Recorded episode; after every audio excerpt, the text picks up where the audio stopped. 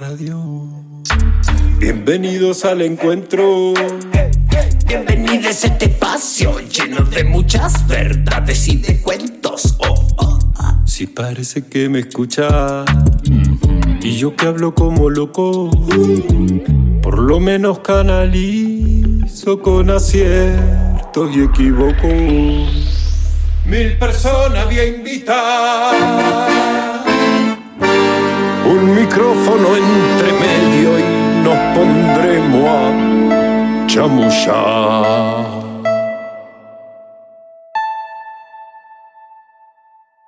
Son las cosas de la vida, son las cosas del crear. No tienen fin ni principio y las vamos a filosofar. Salimos por todos lados si nos quieres escuchar. Nos buscas con tu aparato y también nos podés googlear. Y ahí nos vamos a adentrar en una charla de un ratín sobre las cosas del crear.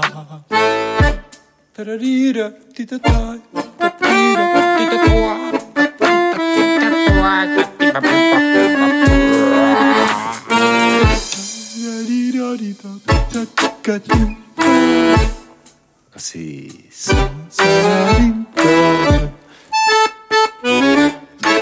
Sigo con la manija de producir un programa tras otro, cual si fueran chorizos, porque me quiero ir a trabajar en vacaciones de invierno a Buenos Aires, así puedo visitar a mi familia, mis hermanes, mis amigues, mi mamita. Y bueno, como estoy, preparo todo. Dejo todo listo porque no quiero decirles, bueno, les repito este y aquel. Ya que estoy, que eso suceda solo en verano. Ahora sigo y te hago el episodio que sigue. Por eso, como estoy aquí, les digo. Bienvenidas, bienvenidos y bienvenides al episodio número 78 de las cosas del crear. Episodio que será estrenado el día Lunes 24 de julio del año 2023 a las 19 horas. por la radio de la plataforma de contenidos www.comechingones.com.ar y por el 89.7 MHz en la zona de Villa de las Rosas. Y de ahí después lo revoleamos así. Pa, pa, pa, pa, pa, pa, pa. Toma, toma, toma, toma, toma, toma. para todos lados. Primero lo repiten tres medios hermanos. Las cosas del crear se repite cada semana en tres radios comunitarias del Valle de Tras la Sierra, Córdoba, Argentina. Radio El Grito 88.5 Los Hornillos, Tinku FM 107.9 Mina Clavero, FM Sierras Comechingones 107.9 San Pedro. Tres colectivos que contribuyen de una manera impresionante a la comunicación popular en la comunidad del Valle de Tras la Sierra y a quienes les agradecemos muy profundamente el que tengan la amabilidad de compartirnos con su audiencia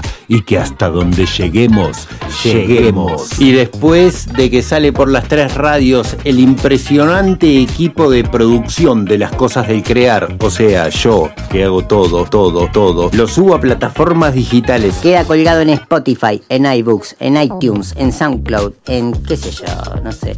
Igual Tampoco es que yo chequeo que quede en todos esos lados. Yo lo subo a dos que lo distribuyen. iBooks y Spotify. Buscanos ahí, suscríbete, dale me gusta a los episodios, compartilos, tira una onda, wey. Eh, eh, eh. Si supieras con la responsabilidad que yo me tomo esta cosa. Igual no estoy solo. Hay gente que me tira onda. Son unos cuantos. Hablando de eso, aquí están. Estos son los sponsors de las cosas del crear. TIS, Servicio Técnico, RS Metales, RAF Turismo, cerveza artesanal poseña y roticería La Roti de los Pozos. Dale, se copen. Yo es cierto que me gusta hacer todo y soy un manija bárbaro. La gente que me conoce lo sabe. Me pongo a hacer y hago todo, todo. Acá produzco, locuto, grabo, edito, vendo la publi, voy caminando a cobrar, hago todo lo que hay que hacer. Me siento un poco solo. Bueno. Bancá, bancá un toque que falta lo de cafecito. vos. Mándale, mándale que se puso llorón. Ahora también nos podés buscar en Cafecito e invitarnos invitarnos un cafecito para seguir impulsando el crecimiento de este hermoso proyecto. Lo único que yo quería decir es que se copen y conecten. Bueno, hagan lo que quieran. Hace mucho ya que les estoy diciendo que me escriban un mail a las cosas del crear gmail.com. No lo van a hacer, no lo hagan. Buena, estoy usando la psicología inversa. Eso me enseñó una vez mi mamá. No me escriban, por favor. Era un chiste. Igual si alguien lo saca de contexto, es mi voz diciendo eso. Así que espero que nadie haga mal uso. Cualquier cosa, recurro a la fuente. Che, aprovechando que se está yendo esta música limona, quiero contarles, quiero contarles lo que tengo preparado para hoy. Compartimos el episodio número 78 de las cosas del crear con Jorge Brites, también conocido como Bochín, actor, payaso, comediante, desde un barrio en la periferia de la ciudad de Luque, en la hermana República del Paraguay. El Bochín, allá hace mucho tiempo, empezó a jugar y a investigar alrededor del teatro. Encontró lo que quería hacer mirando los circos que llegaban a su pueblo. Después la dictadura, el exilio, el viejo continente, el amor y la posibilidad de volver a su tierra, a montar lo que entonces habría querido montar, pero esta vez con apoyo del verdadero, con amor, con aguante, con compromiso, con una familia de artistas bien consolidada. Tuvimos la suerte de que la entrevista caiga justo en el día del 40 aniversario de la compañía familiar Bochín Teatro Clown. Yo me la pasé recontra bomba. Cada vez que charlo con el Bochín es una hermosura. Esta vez fuimos más hondo y me alucinó. Espero que ustedes también puedan disfrutarlo, que sirva de algo, que tengan una hermosísima semana y un muy buen viaje. Gracias, gracias. Gracias, gracias. Ahora podés escuchar este y todos los episodios de Las Cosas del Crear en casi todas las plataformas digitales. Búscanos en iBooks, en Spotify, en Google Podcast y demás como Las Cosas del Crear y escuchanos cuando vos quieras. Ahí vamos. Hola, hola, hola Jorge, ¿cómo estás? Hola querido Leo, y contentísimo este fresquito raro invierno en Paraguay. Ah, están con un invierno, están con fresquito ahí.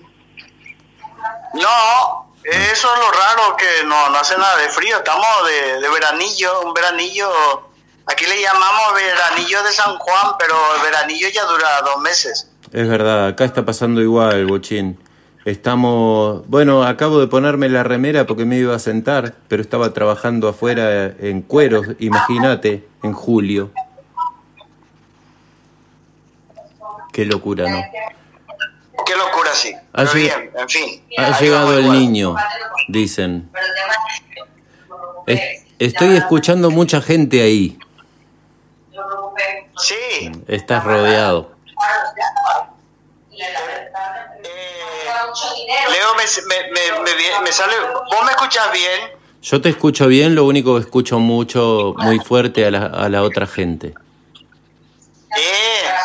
Oye, eh. Público, cállense, que le oye, Leo, que estamos grabando. Me mira todo mal. Y Y, bueno. y se creen que es, que es broma. No, no, decirle que te están grabando de una radio de otro país. Que Decirle me así. están grabando de una radio de otro país, dice. ¿De qué país, dice? Querido y estimado Jorge Brites, ¿te puedo pedir que le cuentes a la gente en primera persona quién sos? Bueno, yo soy un payaso, actor, comediante, eh, director del Bochín Teatro Clown, que justamente hoy cumplimos 40 años de recorrido sin parar día a día. Hoy, justo hoy, Está Justo hoy, sí, Pero una qué- muy bonita. Qué hermosa ocasión, Bochín. Felicitaciones, muchas felicidades. 40 años es un montón, hombre. Sí, 40 años porque eh, me tocó viajar en épocas duras de la dictadura de Paraguay, me tocó viajar a Europa y recalé en Madrid porque mi billete decía Madrid Mm. en el 82 y, y en el 83 justamente por este, en esta fecha, la fecha de hoy, se incorporó, se vino a vivir hasta el día de hoy una payasa estupendamente maravillosa como persona y como payasa mm. de Marisa Cubero. Entonces, pero al principio era el personaje individuo, Bochín, mm. que estaba en Europa con su espectáculo de mismo clown. Pero ya cuando Marisa se incorporó fuimos ya multitud, y ahí ya, eh, ya era Bochín Teatro Clown, ¿verdad? Pues somos gente que provenimos del teatro como muchos, y que luego incursionamos en las técnicas del clown, del circo. Mm. Entonces eh, me tocó vivir más de 20 años eh, girando Europa con la compañía y luego de la caída de la dictadura aquí en Paraguay eh, empezamos a venir a hacer un puente mm. entre Europa y Latinoamérica pensando que esa era una solución al exilio hasta que entendimos que la gente que hemos vivido eso ya lo llevamos dentro y que había dos opciones, o vivir en el, eterno lamento mm. o disfrutarlo desde donde estés, porque el exilio no, no, no va a terminar nunca. O sea, me refiero cuando volvimos nosotros, cuando yo volví a mi, a mi, a mi ciudad, a mi pueblo, a mi barrio, después de más de 20 años eh, ya mi barrio no existía, o sea, mis compañeros ya estaban avejentados, eh, mis antiguas novias ya eran abuelitas, yo qué sé. Eh, yo supongo que yo también, pero uno no lo nota desde dentro. Claro, es más fácil verlo en los demás, ¿no? siempre. Mm. La ventaja nuestra es que nosotros nos reímos siempre de nosotros mismos y luego de los demás. Sí, pensaba en eso cuando decías recién esta cosa de elegir lamentarse toda la vida o empezar a disfrutar de lo que toca. Siento que eso es lo que se nos plantea cada vez, ¿no? Cada día de la vida. Y sí, porque vivimos en, un, en una permanente crisis, mm. ¿verdad? Y entonces, eh, eh, ¿cómo uno solventa eso? O sea, ¿cómo sobrevive a eso? Eh, si uno está trabajando eh, con el arte, del arte, es imposible no ser sensible a lo que pasa con nuestro planeta, con nuestros semejantes, nuestro barrio.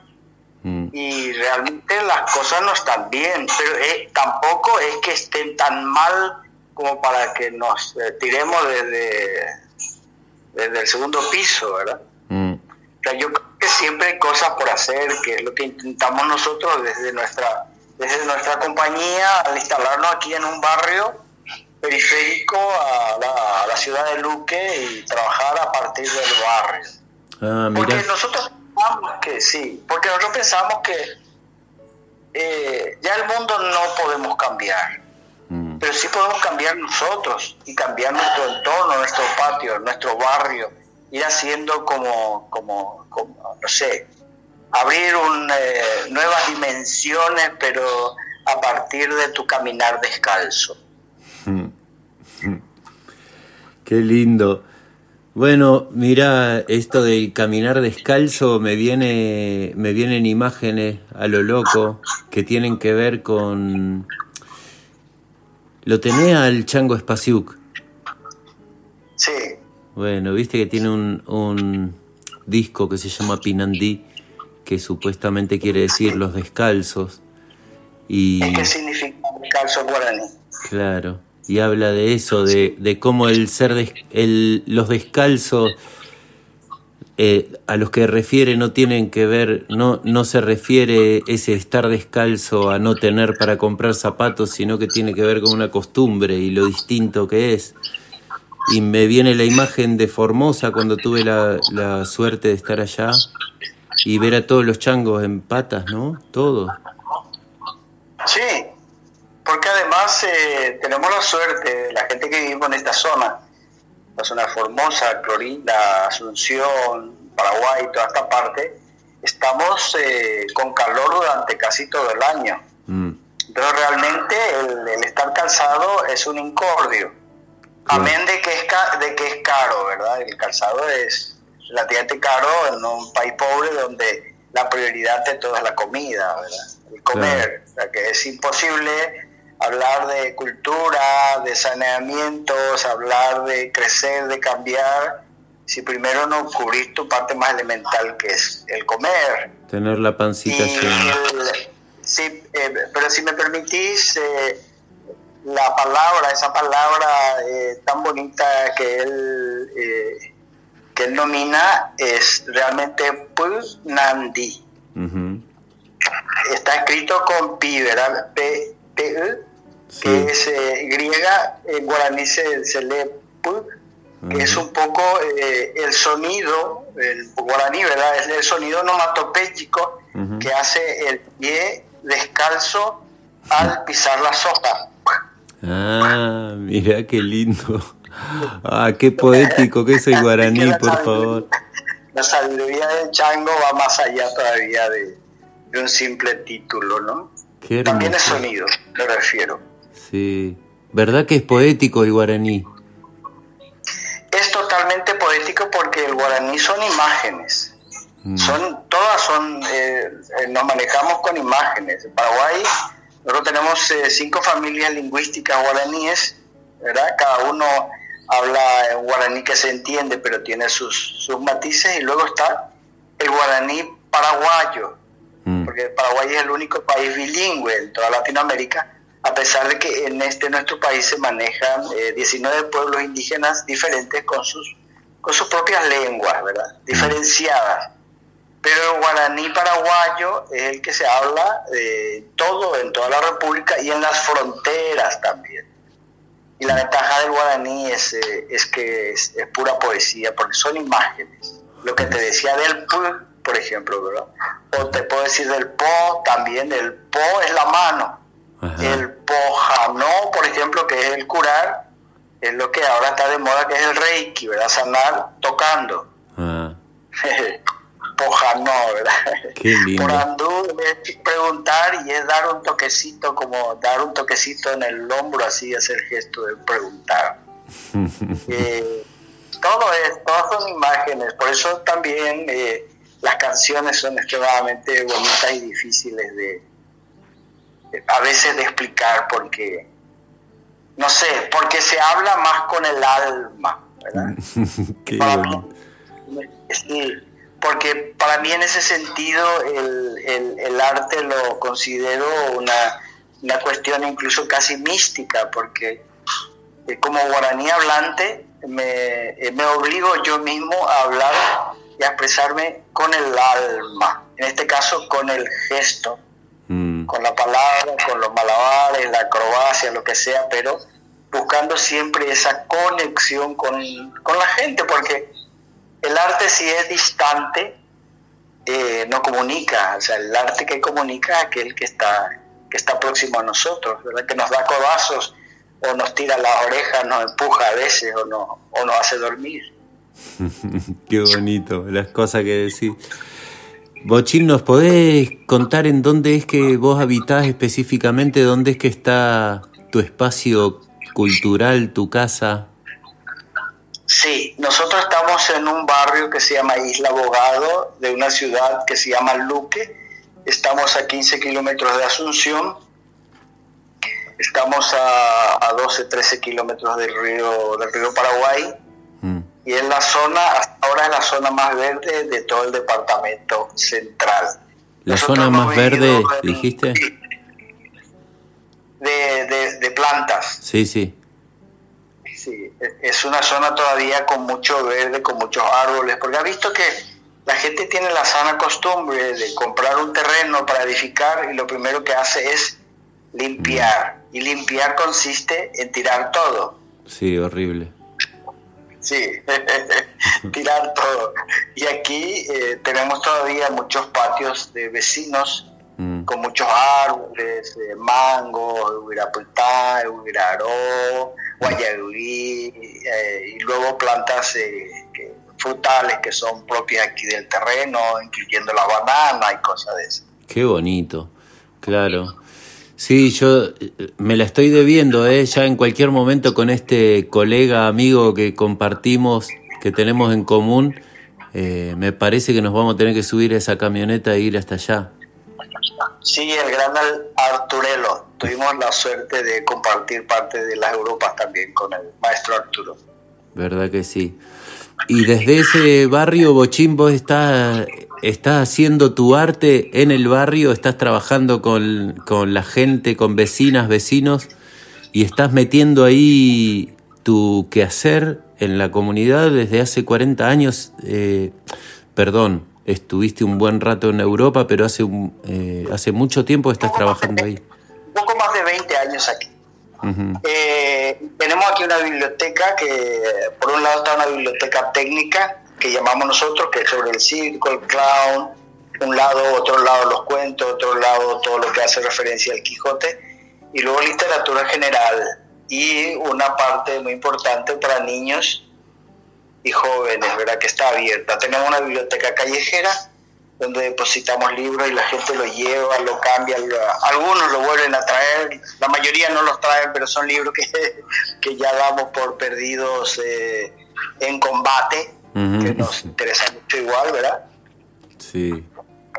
También generamos nosotros los productos que llevamos eh, que llevamos al interior, nuevamente espectáculos sobre el medio ambiente, sobre prevenciones, eh, porque nuestro teatro, eh, nuestro teatro fundamentalmente es un teatro, teatro clown, ¿verdad? Teatro clown educativo, pero llevando siempre como bandera la alegría. O sea, si bien no si nosotros hablamos del SIDA o hablamos de, no sé, de la falta de agua, de la sequía, pero nuestros espectáculos siempre son fiesta, ¿verdad? Mm. Entendemos, como decía el maestro Brex, cuando una vez le interpelaron y le dijeron que, que si su teatro era una trampa, ¿verdad? Si su teatro era político, lo que sea, él decía, yo lo que hago es teatro. Mm. O sea, hago un buen teatro y si yo hago un buen teatro, ya dentro del buen teatro le meto lo que sea. Pero lo primero es hacer un buen teatro. Está bueno, al mismo tiempo estás eligiendo siempre llevar un mensaje y estás eligiendo siempre de alguna manera hacer un activismo cultural. Sí, pero el, pero el mensaje no va, eh, va implícito nomás, ¿verdad? Nosotros no decimos que no coma esto, que no, que no contamines, eh, directamente nosotros no decimos, porque eso lo, ya lo dicen todos los días. Nosotros lo que hacemos con el teatro es mostrar, ¿verdad? Mostrar lo que pasa o mostrar lo que debería de ser, de hacerse. Porque también eh, la gente está un poco harta de que se les trate de, educar y de enseñar cosas que ya sabe. La gente sabe, la gente no es torpe, la gente no es estúpida. Eh, los niños menos todavía. A veces yo veo espectáculos dedicados a niños. Están a los niños como si... Oh. Te perdimos la señal, te perdimos la señal cuando dijiste ahora los niños. Ah, eh, digo que suelo ver a veces, eh, bueno, digo, los niños tampoco son tontos ni son estúpidos, mm. porque a veces veo yo espectáculos de colegas que tratan a los niños como si fuesen, no sé, eh, como, si, como si no entendiesen nada, ¿no? Sin embargo, los, niños es un mundo que, nosotros debiéramos de, explorar al máximo y exigirles, no facilitarles. Totalmente de acuerdo. Pienso, casualmente es una cosa que observo que en un grupo de improvisación que comparto con una gente, un tema que sale siempre como estilo para jugar y divertirse es hacer el teatro, el estilo de teatro infantil tratando al público como si fueran niños estúpidos, ¿no? Eh, burlándonos un poco de esa realidad tan triste, ¿no? cuando los niños son maestros en realidad. Los niños saben mucho. Mm. Si uno realmente está atento a lo que pasa trabajando y no trabajando, ¿verdad? Eh, si uno está atento, siempre va, va, a fijarse y va a encontrar que hay un niño que está buscando un anclaje en alguien mm. a través de la mirada, ¿verdad? En el autobús, en el tren, en el metro, en la calle. Uno va y si uno se fija, da una vuelta de mirada y siempre va a haber un niño que está buscando un anclaje. esperando, esperando algo, ¿no? Eh, también es verdad, también es verdad de que eh, últimamente los niños, gracias a los teléfonos móviles y a toda esta, esta cosa tan interesante que les llega, pues también a veces se convierten como en pequeños monstruitos. Mm. Y hay que decir las cosas como son. O sea, a veces los niños, los niños no, los niños y los adultos y los, los perritos y los gatos, todos son seres maravillosamente tiernos pero realmente también como se te revolee y no consigues enchufar con ellos, se pueden convertir en un verdadero castigo. ¿Verdad que sí? Caramba que lo hemos experimentado. Eh, no porque seas niño ya, ya, ya está a nuestra disposición, ¿verdad? Eh, pero con los adultos tampoco, o con la gente de los barrios. A veces creemos nosotros que los que los indígenas es un pueblo bárbaro todavía. Hay gente todavía del país que se piensa que va a ir y va a encontrar a un poblado indígena con plumas, como nos enseñaban los yanquis, ¿no? Con flechas, cazando yaguaretés. Eh, eh, hay una información que nos llega eh, que, nos, que yo creo que limita mucho nuestra percepción. Sí. y, nos cuesta mucho relacionarnos con la gente. queremos nosotros, a veces entiendo yo que esta gente, nosotros mismos buscamos como una relación hacia algo que nos da seguridad. Y nos cuesta a veces entender que nosotros formamos parte de dar esa seguridad también, sobre todo la gente que trabaja el arte. Totalmente. Caramba, el trabajito que nos toca, qué hermosura, ¿no? siempre fue, el desafío siempre fue grande. Claro que sí. Bochín, ¿nos escuchamos una canción para cortar la charla al medio?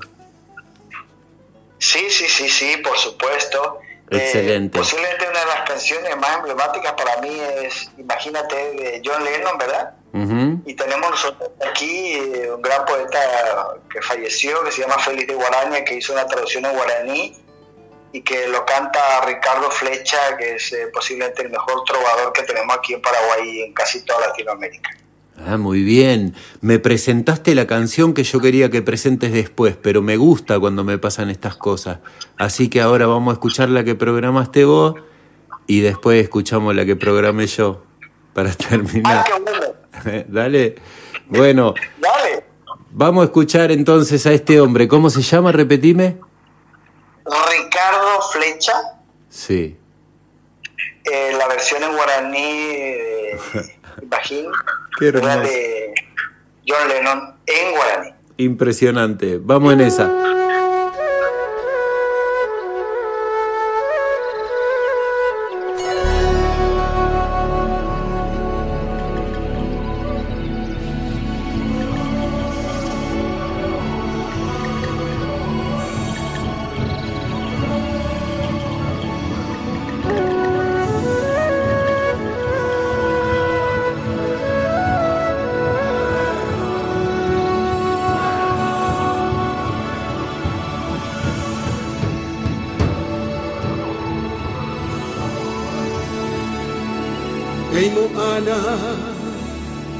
Hija pevaga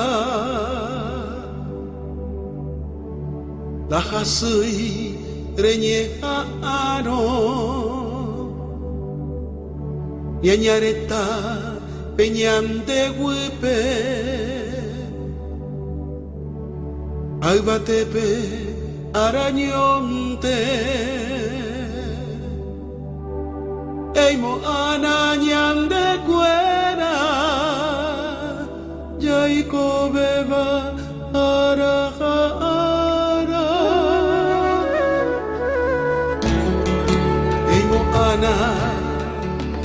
dai pori hate tanga. Dahasui jadi apo Amba evere Yayuka hanya mano. Aveinda y por hija tu paga. Eimo ana o mi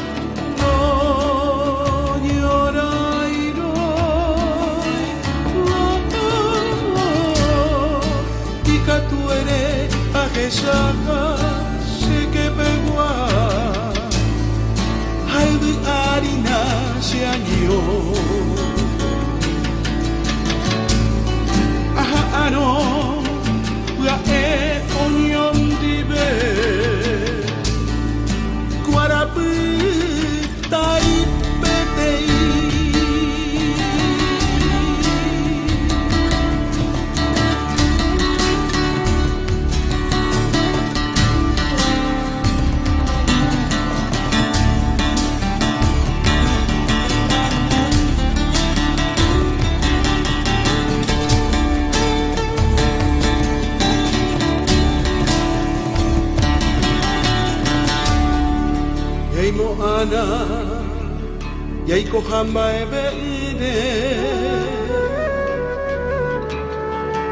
Ika tune ba e diapo Topa mi Penyem gahimba e potaga Upete koyo e huanyete Ei mo ana te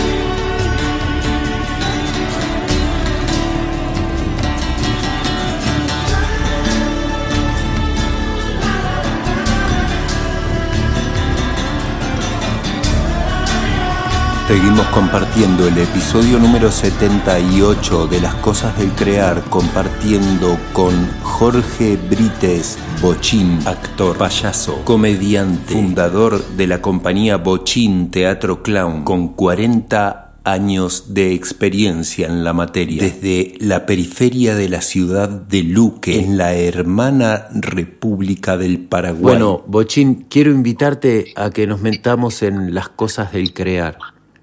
Más o menos vengo teniendo una idea por las cosas que fuiste contando en el bloque anterior, pero quiero preguntarte, ¿a dónde buscas vos la información que vas a plasmar después en cada una de tus obras, digamos? Y lo más hermoso que yo he encontrado en este planeta posiblemente ha sido los libros. Ahí va. Y me pasó una cosa curiosa. eh, yo he vivido una infancia bastante pobre en casa, carecíamos de libros, pero gracias a una beca fui a estudiar a un colegio religioso. Y la gran ventaja es que, por un lado, tenía un libro maravilloso como libro, independiente a su ideología y a su y a su, a su a- al, al sentimiento de cada uno que era la Biblia en cada pupitre y a mí me encantaba leerla y en cada aula había una pequeña biblioteca Ah, entonces mi, mi tiempo era, era, era encontrarme con ese libro. Luego cuando tuve que ir obligatoriamente a Europa, me he encontrado allá que en Madrid, en Madrid había cantidad de, de- de tiendas de libros que en vez de comprarte un café podías comprarte dos libros viejos, que para mí eran auténticas joyas, ¿verdad? Mm, Entonces, eh, eh, mi búsqueda siempre fue a través de los libros, con los cuentos fundamentalmente, porque eh, he buscado mucho en los cuentos, he buscado mucho en la historia de los circos, he buscado mucho en, en un actor que a mí me inspira mucho, que es Cervantes, y eh, como punto de partida para mí son los libros. Bien. pero como disparador realmente es la sociedad que me circunda, porque trabajamos para ellos. Nosotros somos una familia, nosotros somos una familia de arte. mamá payasa, Marisa Cuero, hija payasa, Aura Brites, eh, yerno, actor, eh, comediante, eh, Carlos Aquino y otros compañeros de teatro que manejan también diversos, distintos palos de la, del arte que trabajan con nosotros.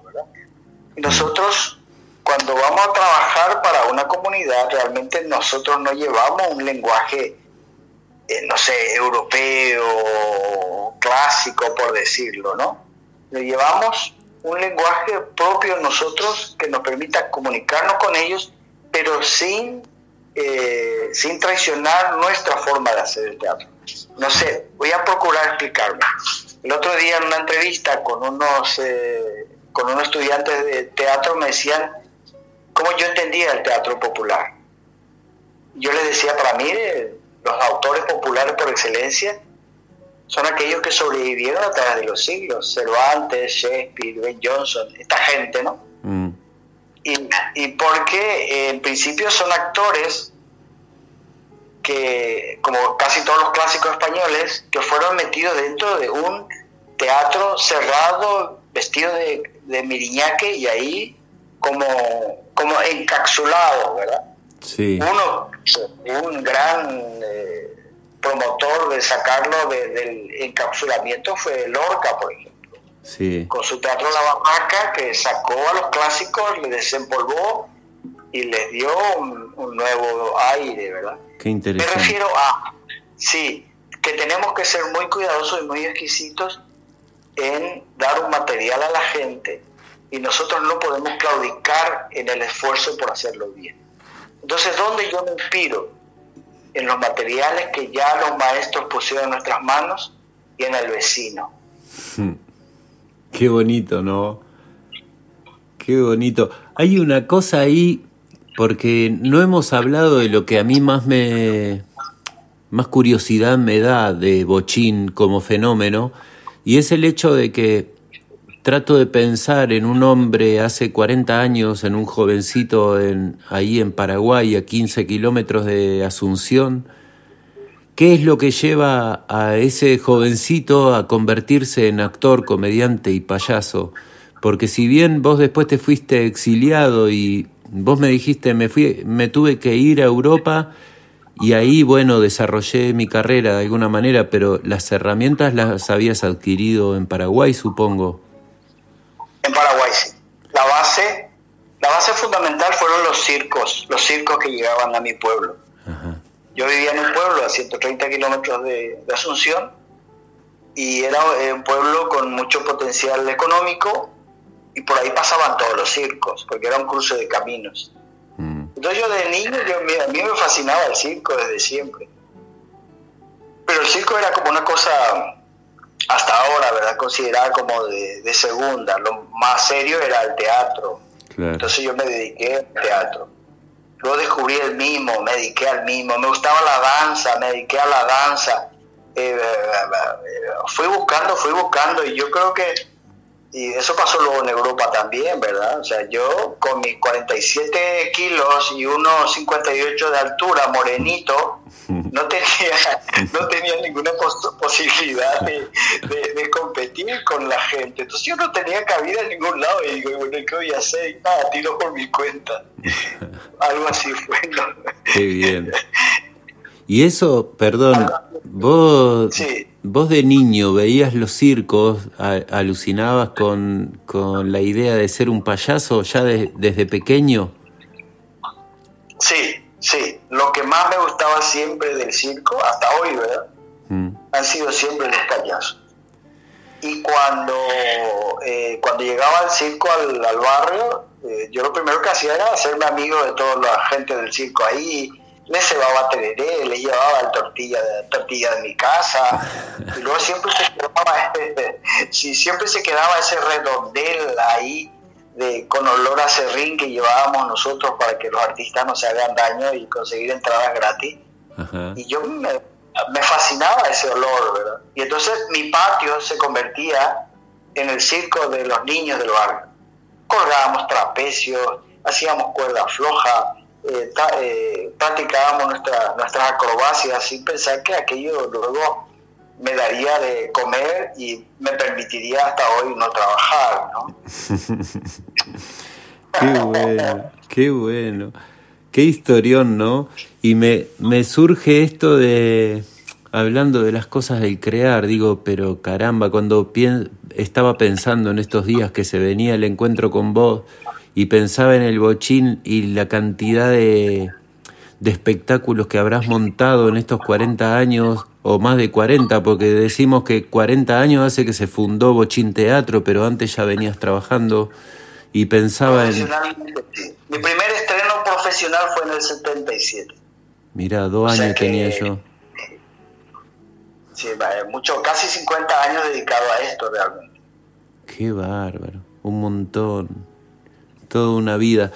Y, y bueno, y dedicado a la creación, porque te decía, por un lado, la cantidad de puestas que has estrenado, por otro lado, la creación de una familia, familia, compañía, familia, empresa, no sé cómo llamar. Eh, por otro lado, familia de arte, me encanta. Y por otro lado, un espacio, su, su propia casa siendo un espacio de arte también, ¿no? Y de reunión. Sí, eh, la propia casa y eh, la ventaja de tener una casa y un local propio es no estar atado a los, al, rigor de, los, eh, de las mensualidades de los alquileres.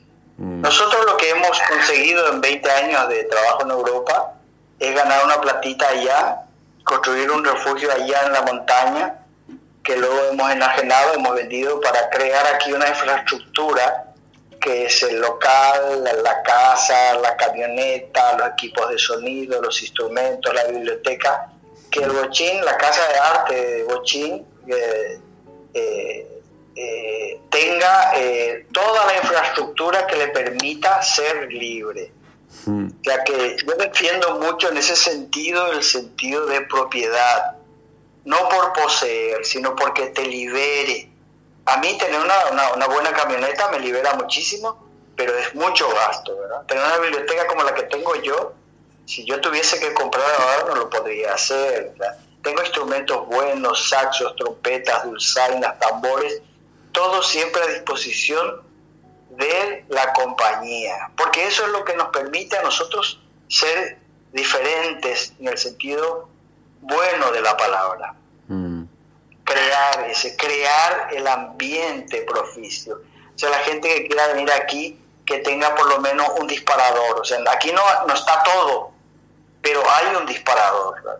La gente a veces dice, pues yo quiero aprender un instrumento, no sé qué. Entonces yo le digo, ven, prueba, aquí tienes un acordeón, tienes un clarinete, tienes un rabel, pruébalo. Ven aquí, prueba, estudia y si ves que te funciona, cómprate, pero no empieces comprando un instrumento. Qué importante. Mm. Vos sabés que me hace rato que descubrí el fenómeno del maestro Sarán. ¿Lo conoces? Sí, por supuesto. Trabajamos con ellos también. Nosotros trabajamos con la Orquesta Sinfónica Ciudad de Asunción en un proyecto con la Orquesta Sinfónica y la compañía Bochín, que hacemos espectáculos en los espacios abiertos un combate entre nuestra banda que somos cuatro y ellos que son 120 o algo así. ¿Y quién gana? El público. ah, muy bien, qué lindo, qué lindo. Sí, a mí me impresionó mucho cuando vi el documental. Ahí está dando vuelta un documental cortito de cinco minutos, diez minutos de la experiencia de esa orquesta con materiales, con instrumentos hechos con basura. Exactamente. Impresionante. Sí, y además ese, esa orquesta está instalada en el barrio de la basura. Sí. Y eh, eh, porque es inspiradora, es inspiradora, o sea, te estimula a creer que las cosas pueden ser. Sí, señor, sí, señor. Me quedaba pensando en esta cosa que ya la pensé varias veces a lo largo de la charla, eh, tanto en el, en el bloque anterior como en este, que digo, ¿cómo no te vas a tener que ir corriendo durante una dictadura siendo tan agitador? Vos te das cuenta, ¿no? Lo digo en serio, o sea... Allá en década del 70 yo formaba parte de un grupo de teatro cultural muy importante, se llamó Apiñe, Apiñe, Asamblea de Palabras. Mm. Y claro, y, y, yo no he variado en hacer lo que estoy haciendo, dedicarme a una pedagogía diferenciada, dedicarme al arte, creer en la gente, y eso para la dictadura, para ellos éramos todos comunistas, ¿no? Un peligro alguien que le muestre a, un niño que no tiene oportunidades, que le ponga en las manos un acordeón para que pruebe a ver si le gusta, es un peligro para, para un, un poder que quiere normalizar. Y sí, y yo supongo que sí, y por ahí fue que, que, chocábamos, ¿verdad? Porque tampoco soy de callarme mucho. Claro, por eso eh, te invitaron. ni de gritar ni de tirar piedras, pero soy de activar, mm. desde los eh, desde la desde la desde los pies, como dice el poeta. Qué bonito, cuánto. Y sí, desde ahí tiene que ser, desde ahí y para ahí. Creo que sí, creo que sí. Y además sin prisa, porque muchas veces nosotros hablamos de cambiar las cosas y los cambios no son, no son así. De, el, la derecha, el dinero, el capitalismo ha ganado siempre y va a seguir ganando, ¿verdad? Va a seguir ganando posiblemente. Hasta hoy por lo menos mm. le ha funcionado están volviendo con mucha fuerza en todos los frentes. Sí, pero, no, eh, les queda mundo. Cada vez surge más esperanzas, eh, globitos por ahí que se inflan, ¿verdad? Esperanzas, cantos de lucha, poesías, eh, actores políticos, sociopolíticos que te plantean cosas diferentes. Lo que pasa es que también estamos muy habituados a escuchar solamente eh, una noticia, ¿no? Hay que buscar mucho para entender de que hay muchas cosas lindas también en este hermoso planeta. Sin duda que sí. Y tenemos que creer en eso y, trabajar para que esas cositas crezcan. Y van creciendo. Lo que tenemos que hacer nosotros es ver por dónde van y, a ver si regándolos crecemos también nosotros. Sin duda. Qué lindo. Che, cuántas cosas, ¿no? Qué caminito hecho tan interesante, cuánto para agradecer, cuánto para celebrar, Bochín. Qué hermoso y qué hermoso estar compartiendo esta, este encuentro justo en el día del aniversario, de un aniversario tan importante. Sí, yo te agradezco un montón de que hayamos hecho este este, este enlace porque para mí hoy en día y para mi familia de arte también, para la gente que, ha trabajado conmigo estos 40 años, que fueron muchísimos, todos maestros míos, algunos alumnos, eh, he intentado dar clases en, varias partes y, la mayoría de esta gente ha venido a trabajar conmigo por suerte. Hmm. Y hoy ya con mis 67 eh, años, pues ya como que a veces eh, me cuesta mucho salir a correr, ¿no? Y he estado muy enfermo por el tema de la chikungunya, que se me complicó. Mm. Tenía que pasar por una cirugía, pero eso también me hizo entender la importancia de estar sano y la esperanza de que las cosas pueden mejorar, porque mi propia salud ha ido mejorando y estoy ahora en una hermosa convalecencia. Qué hermoso poder dar gracias, ¿no? Sí, así es. Muy bien, muy bien. Bochín, quiero preguntarte si te queda alguna reflexión, comentario, mensaje, algo que quieras tirar, porque se nos va viniendo ya el embudo final.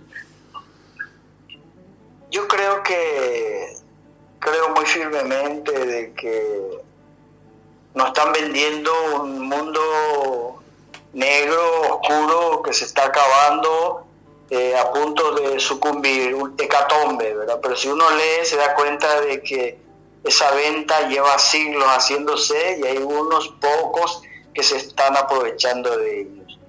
Yo lo único que diría es que demos gracias a nuestro cuerpo, a nuestro entorno, de que estamos vivos y que podemos respirar, mirar por la ventana, reconocernos en el vecino y si trabajamos el arte, eh, entender de que siempre va a ser un estudio permanente y nada más. El compartir yo creo que es lo más hermoso que podemos tener en este planeta. Todas las plantas comparten generosamente, los animales también, el agua, los ríos comparten. nosotros somos un poco egoístas en ese sentido, algunos de nosotros, nos cuesta compartir. Sí, nos han educado para eso, pero nos venimos resistiendo, Bochín, y estamos formando familia a través del mundo, alrededor del mundo. Y eso es hermoso.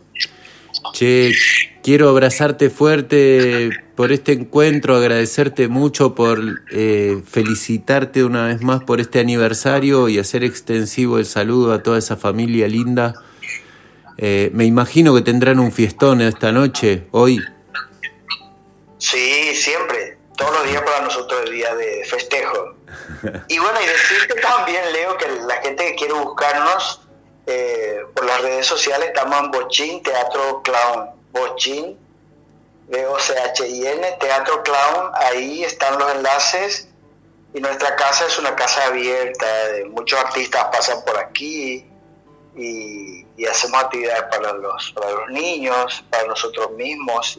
y ahí estamos ahí están. Por ahí están mis escritos también, eh, mis amaneceres y mis reflexiones. por ahí va. Bueno, invitamos a la gente a recorrer esos, esos munditos entonces también. Y te abrazo fuerte, fuerte, como te decía. Y será hasta la próxima, Bochín. Hasta la próxima, querido hermano. Ahí estamos. Muchísimas gracias. Gente linda, nos vamos escuchando a Chacacán haciendo Like Sugar. Hasta la semana que viene.